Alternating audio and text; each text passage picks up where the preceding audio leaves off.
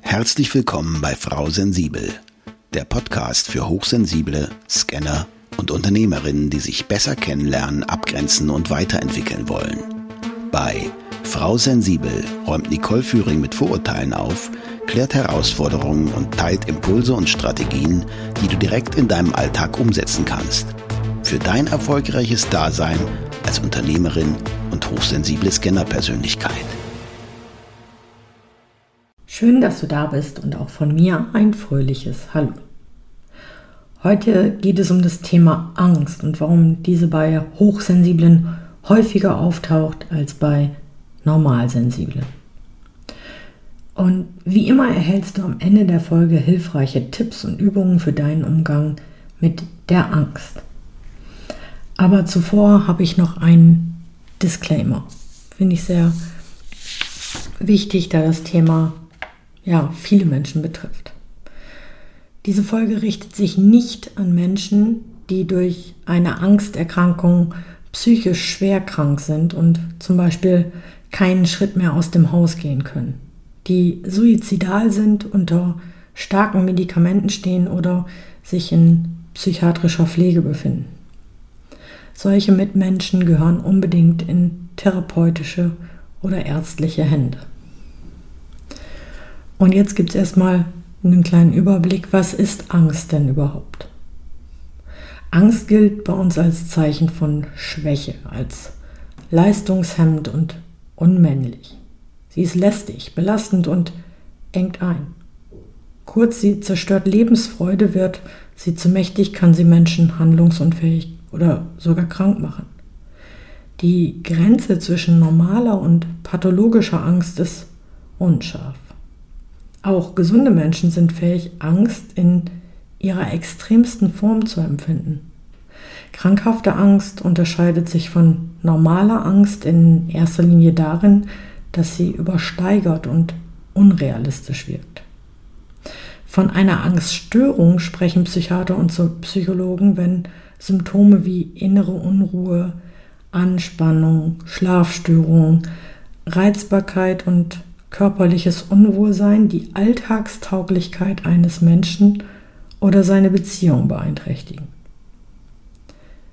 Angststörungen wie Panikattacken, Phobien und generalisierte Angst sind in den Industrieländern die häufigste Form psychischer Erkrankungen.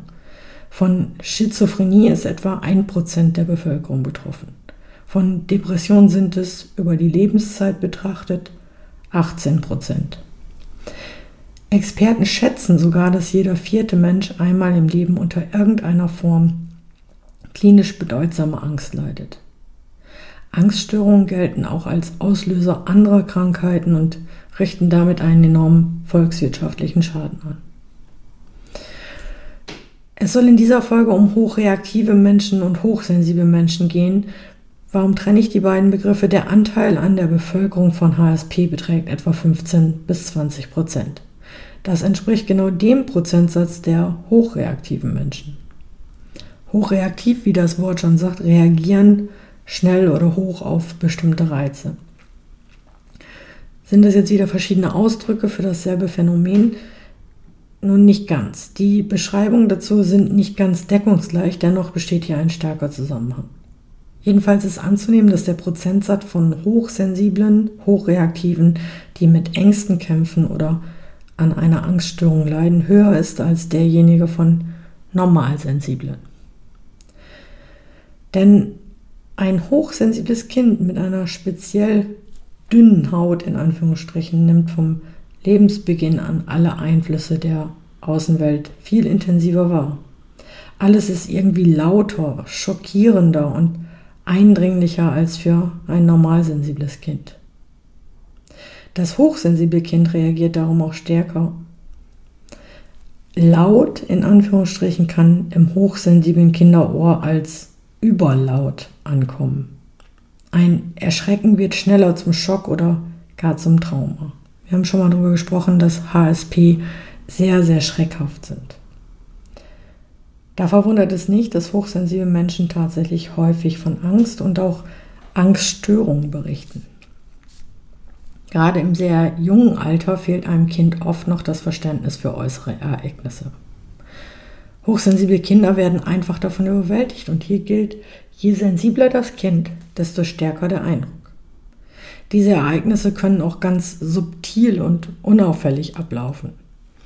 Wenn dann die Bezugsperson etwas äußert wie, du musst doch keine Angst haben, na, vielleicht weißt du schon, worauf das hinausläuft. Das Kind bekommt also kein Verständnis und denkt, es nehme falsch wahr. Und dann kann sich ein Lebensgefühl von Ängstlichkeit und Unsicherheit, Schüchternheit oder Zurückhaltung entwickeln. Und oftmals passiert das, ohne dass du als hochsensibler Mensch so ganz genau weißt, warum das so ist. Vieles wird dann eben auch einfach verdrängt. Es sei denn, du hast ganz klare Erinnerungen an diesen Schock oder an die traumatischen Ereignisse, die dann natürlich bei Hochsensiblen auch entsprechend tief gehen. Darum, habe bitte Verständnis für dich selbst. Wenn du an Ängsten leidest, verurteile dich nicht, aber gib auch nie auf, Wege aus der Angst zu suchen. Und ich möchte dir mitgeben, du bist nicht allein. Auffallend viele herausragende Denker, Erfinder, Wissenschaftler, Dichter, Musiker und Schauspieler waren oder sind zutiefst furchtsame Menschen. Zum Beispiel Steven Spielberg und Bill Gates waren in ihrer Jugend schüchtern, ängstlich und zurückhaltend. Ein extrem ängstlicher Mensch war auch Charles Darwin, der Vater der modernen Evolutionstheorie, fürchtete sich vor fast allem. Schlangen, Menschenmengen, Festen oder dem Reisen. Musiker wie Aretha Franklin, Ray Charles, Eric Clapton und David Bowie und auch der italienische Komponist Antonio Vivaldi klagten über Panikattacken. Berühmte Schriftsteller wie Johann Wolfgang von Goethe, Bertolt Brecht, Samuel Beckett, John Steinbeck, Franz Kafka, Virginia Woolf und T.S. Eliot wurden von Ängsten gequält. Die Sängerin Barbara Streisand und der Schauspieler Sir Lawrence Oliver kämpften mit sozialer Phobie. Also, wenn du Angst hast oder Ängste hast, dann reißt du dich in eine Reihe von ähm, ja, herausragenden Denkern Erfindern und Wissenschaftlern ein. Da verwundert es nicht, dass hochsensible Menschen tatsächlich häufig von Angst und auch Angststörungen berichten. Sind genau die Merkmale, die wir bei HSP oft wahrnehmen.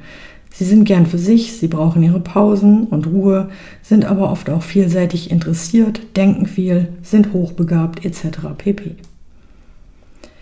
Wie haben es diese Menschen nun auf die großen Bühnen der Welt geschafft, obwohl sie doch eher zu den zurückhaltenden, ängstlichen HSP gehören? Ich denke, es sind die Energien, die durch Ängste freigesetzt werden. Wer Angst hat zu versagen, arbeitet oft härter als andere. Dann kann die Angst eine der mächtigsten Triebfedern des Lebens sein. Die Überwindung deiner Ängste kann sogar wahre Hochgefühle auslösen. Wie schaffst du jetzt jetzt die Angst für dich zu nutzen? Wenn du häufig unter irgendeiner Form von Phobie leidest, kannst du Erleichterung darin finden, bis zur Erschöpfung zu üben, zu komponieren, zu malen, zu schreiben oder zu kreieren. Mein Lieblingsspruch in dieser Situation, tue das, wovor du Angst hast und die Angst stirbt einen sicheren Tod will meinen, du wirst durch Wiederholung sicherer und lässt dich nicht mehr so schnell beirren. Die Herausforderung und Unsicherheit an sich werden geringer. Die Angst schwindet. Aus diesem Grund sind kreative Menschen, die zu Ängstlichkeit neigen, zwar nicht glücklicher, aber oft emotionaler, leidenschaftlicher und ausdrucksstärker als andere. Das Publikum da draußen liebt diese neurotische und ängstliche Art. Warum? Weil es hilfsbedürftig wird, wirkt und man sich kümmern möchte. Was kannst du also tun, um aus der Angst herauszubrechen? Tipp Nummer 1. Verändere deine Haltung. Unsere Haltung hat einen Einfluss auf unsere Gefühle. Übe Powerposen und wenn du die Angst mal wieder wahrnimmst, dann stell dich vor den Spiegel und schau dir deine Körperhaltung und deinen Gesichtsausdruck mal genauer an. Siehst du Anzeichen von Angst? Das könnte zum Beispiel die hochgezogene Schulter, die geduckte Haltung oder die aufgerissenen Augen sein. Verändere dann bewusst deine Haltung bis zu dem Bild, wie du dich als kraftvollen Menschen mit weniger Ängsten sehen würdest. Und dann spür da rein. Übe diese Posen. Also Powerposen soll man auch immer üben, wenn man auf die Bühne geht, dass man einen sicheren Stand hat. Und das hilft dir auch in Situationen von Angst. Also vor den Spiegel guck, dass du deine Haltung immer wieder korrigierst. Tipp Nummer zwei, Selbstliebe. Klingt banal, ist aber grundlegend und essentiell für alle Menschen, denke ich. Die meisten Ängste basieren auf deiner Befürchtung, dass du nicht liebenswert bist und Liebe nicht verdient hast. Dieser falsche Glaubenssatz entstand, weil du glaubst, Fehler gemacht zu haben, unwichtig zu sein, nicht gut genug, keinen Wert zu haben. Kritik von anderen hat dich darin bestärkt. Unsere Gesellschaft schaut viel mehr auf vermeintliche Fehler und kritisiert, als dass sie das Schöne, Gute und Vollkommene sieht, anerkennt und lobt. Selbstliebe ist daher etwas, was den meisten auf ihrem Weg verloren gegangen ist. Das darfst du dir wieder ins Bewusstsein holen und aktiv leben. Das kannst nur du selbst tun. Wenn du dich weiterentwickeln willst und in Bezug auf Angst ist der Glaubenssatz, ich bin nicht liebenswert, das Einzige, was du verändern darfst. Jegliche Negativität wird von dir abfallen, wenn du diesen falschen Glaubenssatz über dich selbst korrigierst.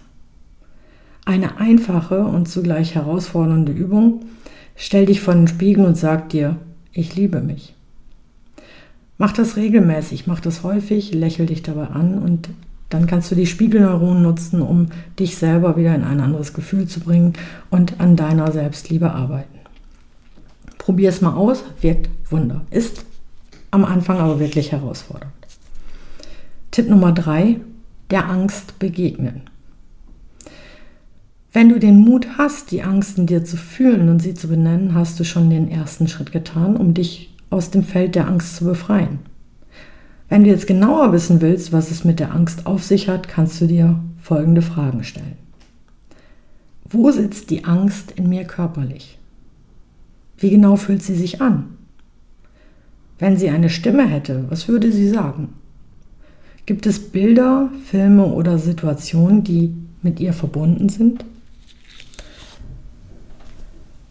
Das waren drei Übungen oder Tipps zum Thema Angst loslassen und zum Abschluss noch ein Fazit, das ich aus verschiedenen Studien zum Thema Angst bei hochsensiblen, hochreaktiven gefunden habe.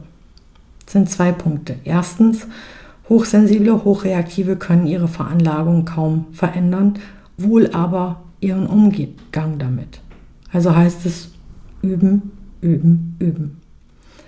Und zweitens, Finden hochreaktive, hochsensible ihre Nische, sind sie oft zur außergewöhnlichen Leistung fähig. So wird Angst zum Erfolgsfaktor. Das wiederhole ich gerne nochmal. Finden hochreaktive, hochsensible ihre Nische, sind sie oft zu außergewöhnlichen Leistungen fähig. So wird Angst zum Erfolgsfaktor. Und zum Abschluss, weitere hilfreiche Methoden, sich mit deinen Ängsten auseinanderzusetzen, sind zum Beispiel Meditationen oder auch Gespräche mit anderen. Wenn deine Ängste dich überwältigen, ist es empfehlenswert, sich Hilfe in Form eines erfahrenen Gegenübers zu suchen, der sich auf deiner Reise zu deiner Angst begleitet und unterstützen kann. Wenn du dir Begleitung wünschst, dann vereinbare gerne direkt einen Termin für ein kostenfreies Orientierungsgespräch und wir schauen, wie deine Reise weitergeht und du deine Angst loslassen kannst. In diesem Sinne sage ich bis zur nächsten Folge mit Frau Sensibel. Ich wünsche dir viel Spaß beim endlich Selbstwerden. Danke für deine Zeit und schön, dass du auch in dieser Folge wieder mit dabei warst. Weitere Informationen zu Nicole, ihrem Podcast sowie den direkten Kontakt findest du unter nicoleführing.de. Wenn du auf deiner weiteren Reise jemanden suchst, der dir als Sparringpartner zur Seite steht, dann vereinbare einfach ein kostenfreies Orientierungsgespräch mit Nicole unter www www.nicoleführing.de slash buchen oder nutze den Link in den Show Notes.